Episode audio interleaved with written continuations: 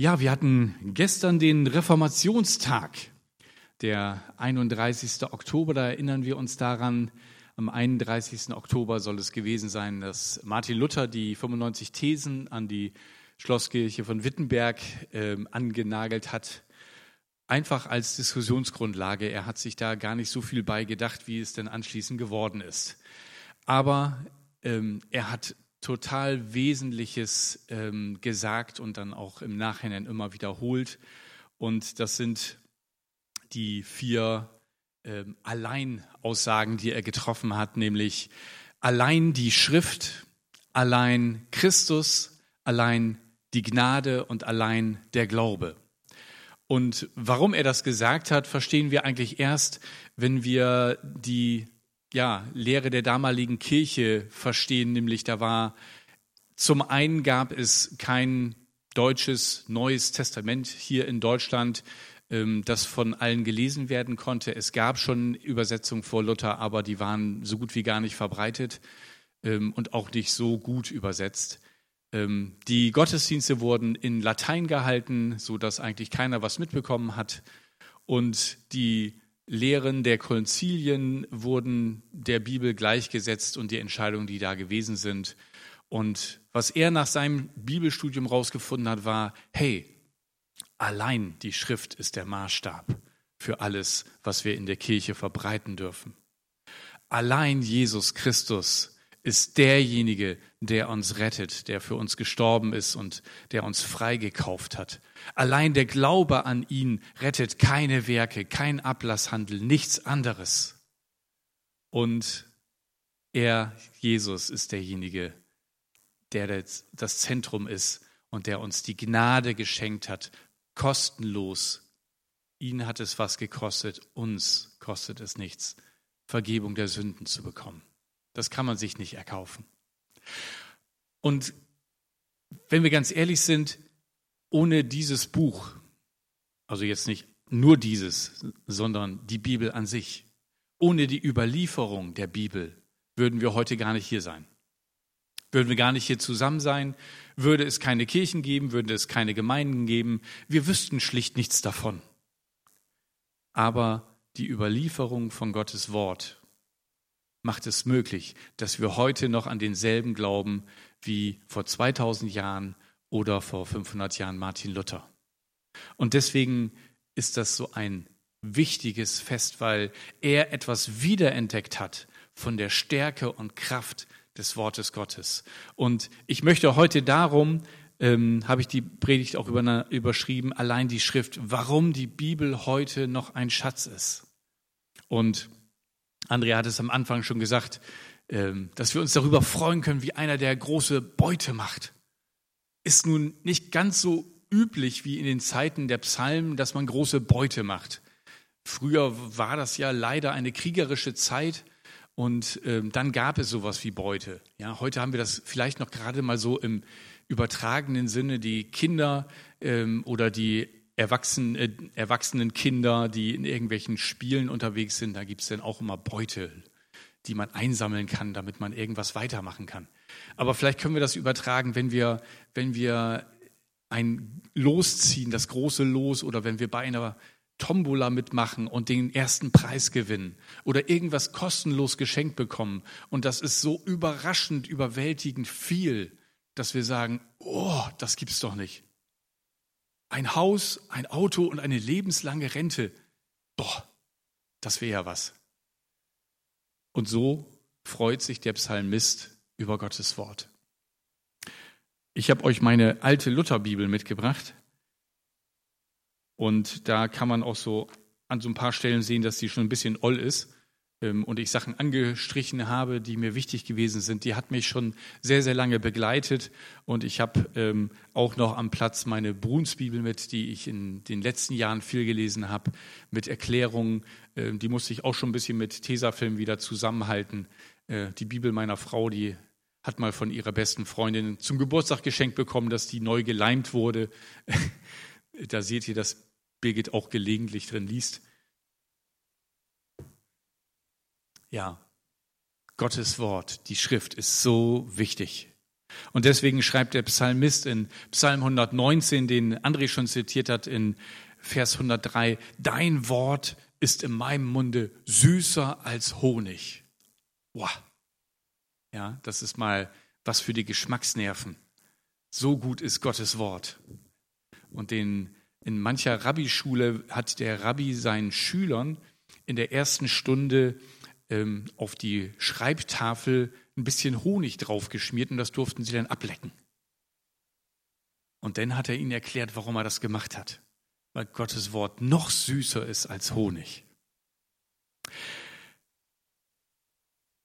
Als Freikirche im Mülheimer Verband ist uns das total wichtig, diese Werte hochzuhalten.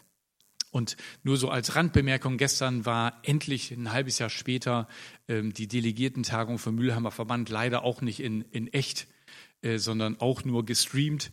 Ähm, aber äh, sie hat gestern stattgefunden und äh, unser ehemaliger Präses Eckhard Vetter ist gestern zurückgetreten, weil unser neuer Präses Samuel Krauter, Sam kurz genannt, jetzt neuer Präses ist, äh, ein junger Mann aus der Gemeinde Rot am See in Süddeutschland. Ich freue mich sehr, dass wir ähm, ja da jetzt jemanden auch an der Spitze hat, der mit ganz viel Schwung und Vision mit seiner Frau zusammen uns als Verband leitet. Und unser gerade geschiedener Präses Eckhard Vetter ähm, hat auch einen Teil aus unserer DNA, wie wir es nennen, also unser, das, was uns ausmacht als Mülheimer Verband, zitiert. Und ich möchte euch das einmal weitergeben, was in der DNA, in dem Selbstverständnis unserer Freikirche drin steht. Da heißt es, wir entscheiden uns für Vertrauen auf die Zuverlässigkeit der Bibel. Die Bibel ist als das Wort Gottes die verbindliche Grundlage für Glauben, Lehre und Leben. Mit der Lausanner Verpflichtung bekräftigen wir, und jetzt könnt ihr gerne mitlesen, die göttliche Inspiration, die gewissmachende Wahrheit und Autorität der alt- und neutestamentlichen Schriften in ihrer Gesamtheit als das einzige geschriebene Wort Gottes. Es ist ohne Irrtum in allem, was es verkündet. Und es ist der einzige unfehlbare Maßstab des Glaubens und Lebens. Wir bekennen zugleich die Macht des Wortes Gottes, seinen Heilsplan zu verwirklichen. Die Botschaft der Bibel ist an die ganze Menschheit gerichtet. Denn Gottes Offenbarung in Christus und in der Heiligen Schrift ist unwandelbar. Der Heilige Geist spricht noch heute durch diese Offenbarung. Er erleuchtet den Geist seines Volkes in allen Kulturen. So erkennen sie seine Wahrheit immer neu mit ihren eigenen Augen. Der Heilige Geist enthüllt der ganzen Gemeinde mehr und mehr die vielfältige Weisheit Gottes. In allen Kulturen. Die Bibel ist in der Gänze oder auch in Auszügen inzwischen in 3395 Sprachen übersetzt. Es gibt kein anderes Buch der, der Welt, das in so viele Sprachen übersetzt wurde. Und es werden immer noch neue Sprachen entdeckt und Völker entdeckt, die ihre eigene Sprache haben und deren Sprache wird in Schrift erstmal übersetzt, eine eigene Grammatik gebildet und dann wird das Neue Testament in ihre Sprache übersetzt. Hanna Münstermann aus unserer Gemeinde setzt sich dafür ein, dass Missionare solche Völker erreichen und sie setzt sich dafür ein, dass auch die Kinder der Missionare ähm, beschult werden, sodass die Missionare vor Ort bleiben können, damit genau das passiert. Und würde es so sein, dass die Bibel auf den Bestsellerlisten mitgeführt werden würde, wäre das ziemlich langweilig, weil sie jede Woche auf Platz 1 wäre. Sie wird so oft verkauft, dass man sie einfach inzwischen rausgenommen hat, damit das Bild nicht immer so verfälscht ist und auch mal jemand anders auf Platz 1 sein kann. An drei Punkten möchte ich sagen heute, warum die Bibel ein Schatz ist. Das erste ist, die Bibel ist ein Schatz, weil sie wahr ist. Und das ist nicht selbstverständlich, wie wir in dieser Zeit wissen. Es gibt so viele ähm, Artikel darüber, was jetzt nun wahr ist und was nicht. Es gibt so viele Fake News, wie wir heute sagen. Also Neuigkeiten, Berichte, die gar nicht der Wahrheit entsprechen. Und wir haben mit der Bibel ein Buch, das einfach wahr ist und das nicht nur für einen Tag wahr ist wie die Zeitung von heute und morgen nicht mehr so wichtig, sondern das über die Zeit wahr ist. Deswegen lesen wir auch in Jesaja 40, Vers 8, das Gras verdorrt, die Blume verwelkt, aber das Wort unseres Gottes bleibt ewiglich. Boah, das ist mal was. Also wenn ihr was Verlässliches sucht, dann lest in der Bibel. In 2. Timotheus 3, Vers 16 und 17 schreibt Paulus, die ganze Schrift ist von Gottes Geist eingegeben und kann uns lehren, was wahr ist und uns erkennen lassen, wo Schuld in unserem Leben ist. Sie weist uns zurecht und erzieht uns dazu, Gottes Willen zu tun. Durch die Schrift bereitet Gott uns umfassend vor und rüstet uns aus für alles, was wir nach seinem Willen tun sollen. Wisst ihr, es sind mindestens 40 verschiedene Leute gewesen, die die Bibel geschrieben haben. Darunter sind Könige, Gelehrte, arme Leute, Philosophen, Fischer, Dichter, Politiker, Historiker, Lehrer, Propheten und Ärzte. Ihr seht die kleinen Symbole hier dafür. Und sie haben ganz unterschiedliche Textsorten geschrieben. Geschichtsbücher, Poesie, Prophetie und Briefe.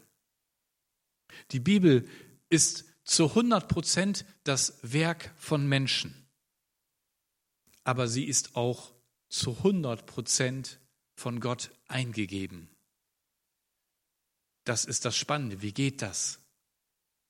Gott hat durch seinen Geist die Schreiber inspiriert. Er hat ihnen das gesagt, was sie aufschreiben sollen. Und darum redet dieser Text heute noch so zu uns. Deswegen ist die Bibel anders als irgendein Roman oder irgendein Buch, das wir lesen. Auf einmal stoßen wir auf einen Vers und wir sind ganz betroffen und angesprochen und merken, hey, das steht da genau für mich. Das trifft mich genau in meiner Lebenssituation. Und wir spüren, dass das nicht nur von Menschen aufgeschrieben ist, sondern von Gott inspiriert ist. Eingehaucht heißt das wörtlich. Und zugleich gibt es neben den vielen großartigen Stellen, die ich heute auch aus der Bibel zitieren werde, einfach um zu zeigen, dass sie ein Schatz ist, auch manche Stellen, die wir als schwierig empfinden und wo wir Mühe haben, das, was wir da lesen, in die heutige Zeit zu übertragen. Ein solcher Text ist für den einen oder anderen vielleicht den nehme ich mal exemplarisch raus, das, was Paulus im ersten Korintherbrief im Kapitel 14, 33b bis 35 schreibt. Da schreibt er, wie in allen Gemeinden der Heiligen sollen die Frauen auch in eure Gemeindeversammlung schweigen. Es ist ihnen nämlich nicht erlaubt zu reden. Vielmehr sollen sie sich unterordnen, wie es auch das Gesetz sagt. Wenn sie aber etwas lernen wollen, so sollen sie zu Hause ihre eigenen Männer fragen. Denn es ist nicht ehrenhaft für eine Frau, in der Gemeindeversammlung zu reden. Ja, ne? war schön mit euch, aber schön, dass ihr hier sitzt und zuhört. Und wenn ihr was nicht verstanden habt, wisst ihr ja Bescheid, zu Hause fragen. So, warum lachen wir an der Stelle? Weil uns das so absurd heute vorkommt. Und jetzt habe ich gerade gesagt, die Bibel ist aber 100% wahr.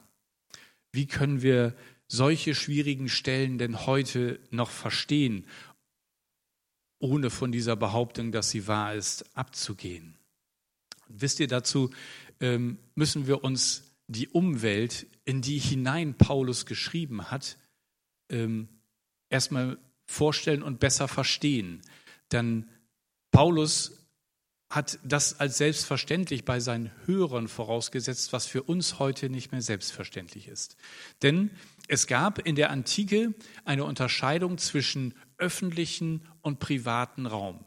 Das war im Römischen Reich ganz wichtig, das zu unterscheiden. Es gab bestimmte Dinge, die durfte man im öffentlichen Raum tun und die durften bestimmte Personen im öffentlichen Raum tun und andere durften das nicht. Und im privaten Raum gab es wieder eine andere Regelung. Uns ist das ein bisschen fremd, aber dank Corona wieder ein bisschen bekannter geworden. Denn in den Verordnungen steht nämlich auch drin, was man in der Öffentlichkeit darf und was man im Privaten darf. Ne? Bei den privaten Feiern, da äh, redet der Staat nicht rein. Da können wir ähm, uns auch mit mehr Leuten treffen. Aber im öffentlichen Raum, da gibt es Einschränkungen. Also wir merken, das ist also bis heute tatsächlich noch eine Unterscheidung, die auch sich erhalten hat. Aber jetzt ist wichtig, dass wir verstehen, die Zeit, in die Paulus hineingeschrieben hat, war das, was im öffentlichen Raum äh, erlaubt war und was im privaten erlaubt war, anders. Im öffentlichen Raum durften damals nämlich nur Männer reden und Frauen mussten schweigen. Und deswegen schreibt Paulus an die Gemeinde, macht das bitte nicht anders. Ja? Seid kultursensibel, würden wir heute sagen. Macht da nicht, brecht nicht die Revolution vom Zaun. Und wir müssen uns mal bewusst machen, dass das, was wir heute als selbstverständlich sehen, nämlich dass Frauen öffentlich lehren dürfen, öffentlich reden dürfen und so weiter, auch noch nicht so ganz alt bei uns ist. Bei Luther war das auch noch total normal, dass es nicht so war. Ähm, 1918 wurde den Frauen in der Weimarer Verfassung das aktive und passive Wahlrecht erst zuerkannt. Ja, also das sind mal 102 Jahre gerade erst. 1919 hielt die SPD-Politikerin Marie Juchartz als erste Frau eine Rede im Deutschen Reichstag. Vorher durften nur Männer Politiker sein. Und 1923 wurde die Chemikerin Margarete von Wrangel die erste ordentliche Professorin an einer deutschen Universität. Ja, das ist also, wenn man mal die 2000 Jahre Zeitraum nimmt, noch nicht so ganz lange, dass das für uns ist. Wir sind da aufgewachsen und für uns ist das normal. Also was vor 100 Jahren die Ausnahme war, ist heute der Normalfall. Und deswegen ist es auch total selbstverständlich, dass Frauen in der Öffentlichkeit und in der Gesellschaft genauso die gleichen Rechte haben wie auch Männer. Das war aber in der Zeit von Paulus nicht so. Das heißt, wenn Paulus kultursensibel geschrieben hat an die Gemeinde, bitte macht das nicht anders, als das in eurem Umfeld ist, dann hat er sie gebeten, kultursensibel sich zu verhalten. Und an anderer Stelle erleben wir was Ähnliches bei Paulus, nämlich als er darüber spricht, dass die Frauen noch bitte eine Kopfbedeckung im Gottesdienst tragen sollen. Ja, ähm, freue mich, dass die Frauen das heute auch machen, alle hier. Nur andere Teile des Kopfes sind bedeckt. Die Mund-Nasen-Maske. Aber eigentlich meint Paulus hier dasselbe, denn wofür stand damals die Kopfbedeckung?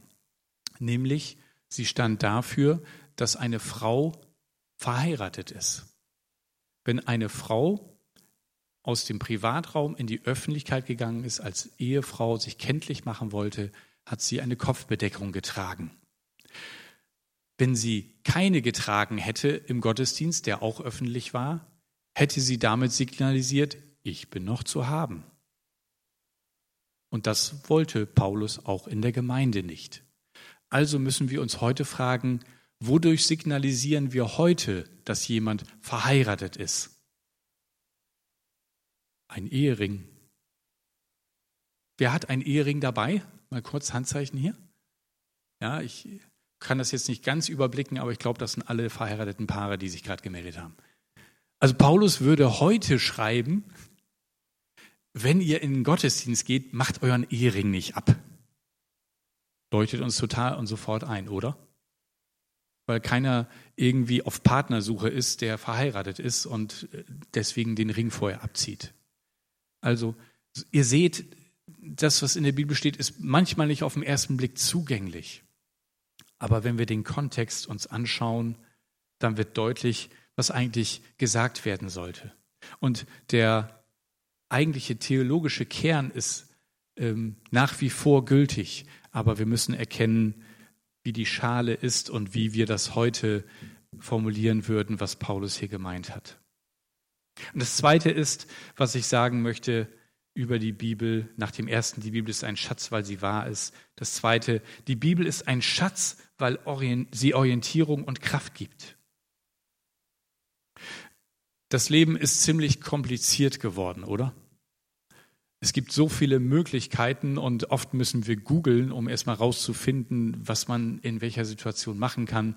Und wenn wir dann irgendwie 43 Millionen, 735 Möglichkeiten und äh, Antworten bekommen, dann gucken wir uns meistens auch höchstens die ersten zehn an, um irgendetwas zu finden, was uns Orientierung gibt. Der Psalmist schreibt wieder im Psalm 119, das ist übrigens deswegen der längste Psalm, weil er die Kostbarkeit von Gottes Wort beschreibt. 176 Verse lang. Und wenn ihr den im Hebräischen lesen würdet, dann würde euch auffallen, dass immer die Verse mit dem gleichen Buchstaben beginnen, und zwar einmal das ganze Alphabet durch. Also mit Aleph gehen die ersten Verse los und bis sie dann am Ende des hebräischen äh, Alphabets angekommen sind, die letzten Verse und damit wollen sie sagen, ey, das kann man durch alle Bereiche durchbuchstabieren, wie kostbar Gottes Wort ist. Und im Psalm 119, Vers 105 heißt es, dein Wort ist meines Fußes Leuchte und ein Licht auf meinem Weg.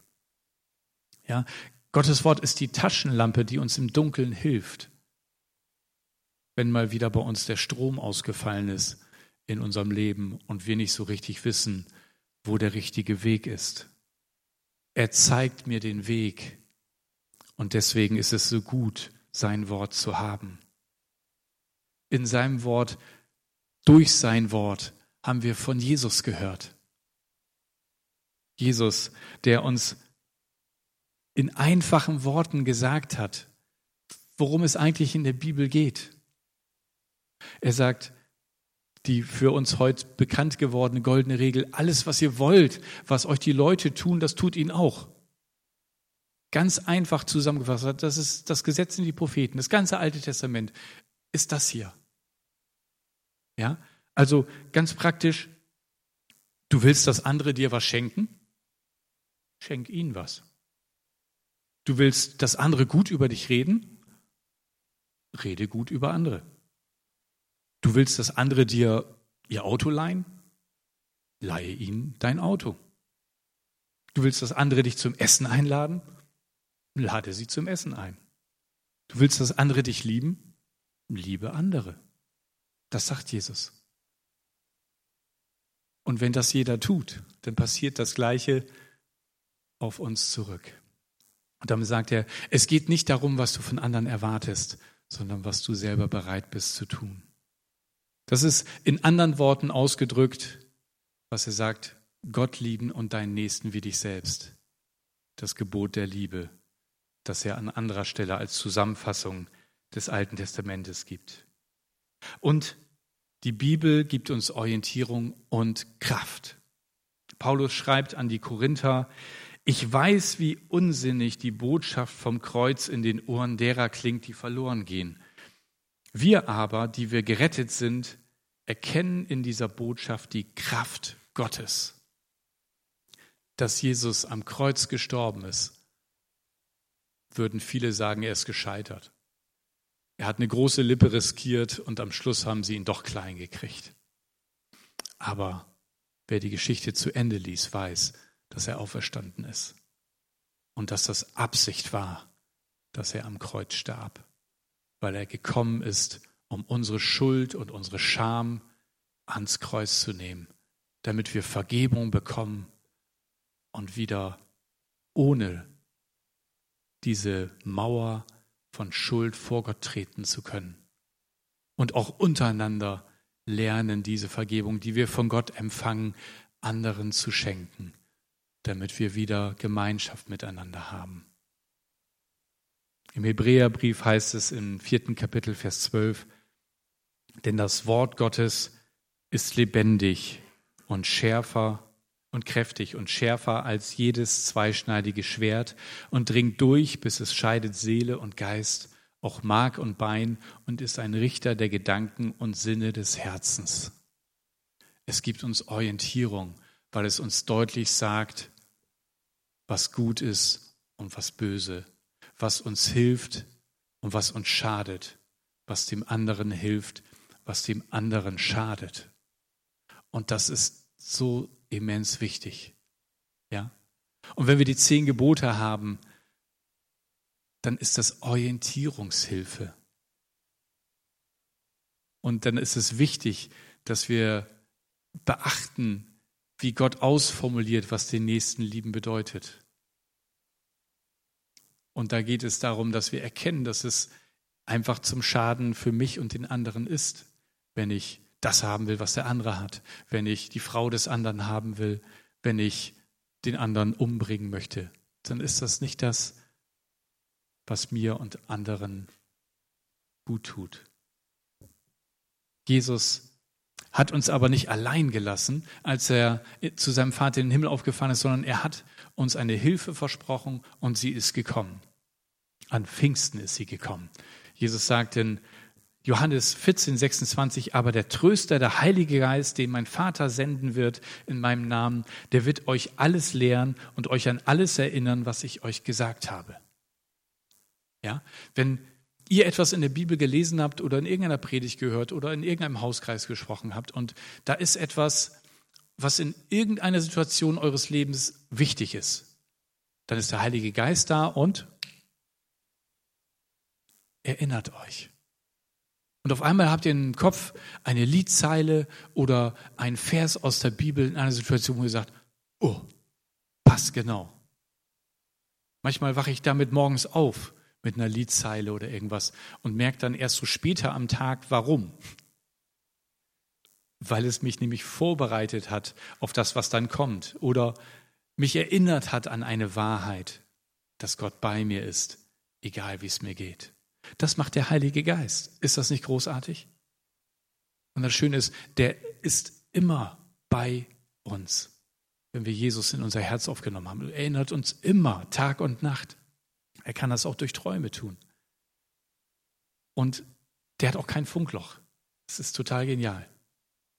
Er ist immer da und erinnert uns und erklärt es uns auch. Er wird alles lehren und euch an alles erinnern, was ich euch gesagt habe. Das ist so genial.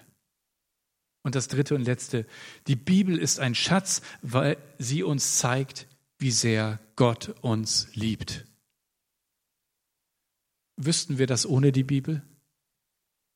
Ohne Johannes 3, Vers 16, wo steht, denn so sehr hat Gott die Welt geliebt, dass er seinen einzigen Sohn gab, damit alle, die an ihn glauben, nicht verloren gehen, sondern ewiges Leben haben.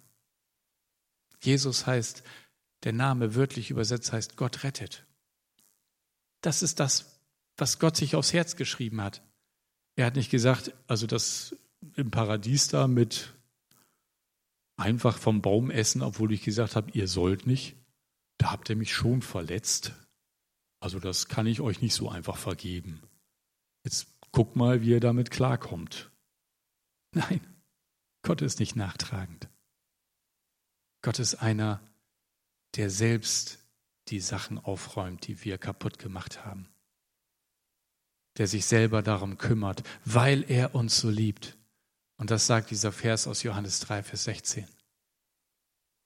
Gott hat in Jesus alle Herrlichkeit, alle Macht und alles abgelegt, um als einfacher Mensch, als Baby in der Krippe geboren zu werden. Wir feiern das bald wieder, wie Gott sich klein gemacht hat, runtergekommen ist auf diese kleine Erde, von der es an anderer Stelle heißt, die Erde ist der Schemel deiner Füße, Gott. Ja, also gerade mal groß genug, dass Gott seine Füße da drauf legen kann, wenn er Feierabend hat.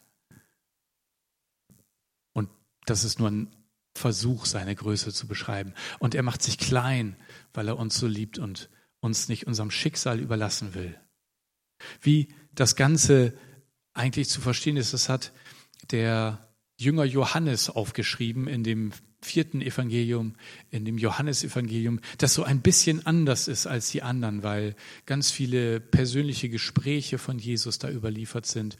Und schon der Start, der geht gar nicht mit dem Kind in der Krippe los, sondern eher so ein bisschen philosophisch. Und ich möchte den mit euch einmal nochmal gemeinsam anschauen. Da heißt es in Vers, Johannes 1, Vers 1, im Anfang war das Wort Und das Wort war bei Gott. Und Gott war das Wort. Dasselbe war im Anfang bei Gott. Alle Dinge sind durch dasselbe gemacht und ohne dasselbe ist nichts gemacht, was gemacht ist. In ihm war das Leben und das Leben war das Licht der Menschen. Und das Licht scheint in der Finsternis und die Finsternis hat es nicht ergriffen. Und dann einige Verse später heißt es über das Wort, und das Wort ward Fleisch und wohnte unter uns. Und wir sahen seine Herrlichkeit, eine Herrlichkeit als des eingeborenen Sohnes vom Vater, voller Gnade und Wahrheit. Also das Wort Gottes ist eine Person, Jesus. Und Jesu Leben hat mehr geredet als alles, was wir lesen könnten. Er hat nicht nur die Worte ausgesprochen, sondern er hat die Liebe gelebt, er hat Heilung geschenkt, er hat Wiederherstellung, er hat sogar die Macht des Lebens, das in ihm war, demonstriert, indem er Tote auferweckt hat. Ja. Alle Dinge sind durch dasselbe gemacht und ohne dasselbe ist nichts gemacht, was gemacht ist. In ihm war das Leben. Das Leben war das Licht der Menschen. Das ist der, an den wir glauben. Allein Christus. Und allein durch ihn ist alles geworden, sind wir. Und ich bin gespannt, ich freue mich auf den Tag, wenn ich ihn einmal sehen darf. Nicht nur, wie ich ihn mir vorstelle und in irgendwelchen Filmen gesehen habe, dargestellt, sondern wie er wirklich ist. Das hat er einmal nur seinen drei Jüngern aus seinem Kernteam gezeigt als er auf einmal anfing zu leuchten auf dem Berg der Verklärung und Mose und Elia da waren. Und sie sind aus dem Staunen nicht mehr rausgekommen. Das hat er verhüllt, um bei den Menschen zu sein, die er so liebt, damit sie keine Angst haben vor ihm und er ihnen ganz nahe sein kann. Die Bibel ist ein Schatz, die uns von Jesus erzählt. Sie ist ein Schatz, weil sie uns zeigt, wie sehr Gott sie liebt Ihr kennt vielleicht den Liebesbrief Gottes. Das sind so Verse aus der Bibel zusammengeschrieben in Briefform. Ich habe heute noch mal einige Kopien mitgebracht und ich lege sie gerne hinten auf den Tisch neben den Büchern von 24 mal Weihnachten neu erleben hin. Dann könnt ihr euch das gerne mitnehmen. Und dann versteht ihr, warum die Bibel ein Liebesbrief Gottes an dich und an mich ist. Und meine Frage an dich ist heute, Hast du diese Liebe von Gott zu dir schon entdeckt? Und hast du schon darauf geantwortet? Hast du ihm schon gesagt, dass du diese Liebe annimmst und dass du ihn gerne zurücklieben möchtest? Das ist das Entscheidende. Das ist das, warum es uns gibt damit nicht nur wir das klar haben, sondern damit die Menschen im Bielefeld diese gute Nachricht hören.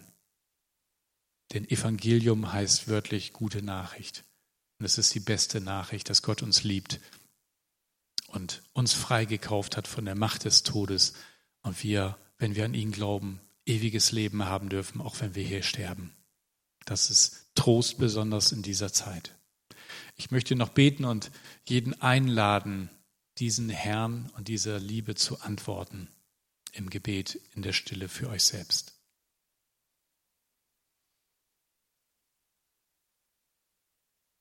Jesus, danke, dass du zu uns gekommen bist, aus Liebe. Danke, dass du mich so liebst, dass du auch für meine Schuld am Kreuz gestorben bist.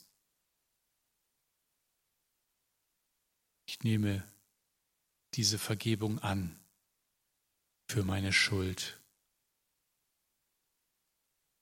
Und ich danke dir, dass du in mein Leben kommen möchtest. Komm, Jesus, jetzt. Ich möchte, dass deine Liebe mich verändert und ich zu dem Menschen werde, zu dem du mich geschaffen hast erfülle mich mit deinem Heiligen Geist. Ich will in deiner Gemeinde mit meinen Geschwistern leben und in der Liebe wachsen. Amen.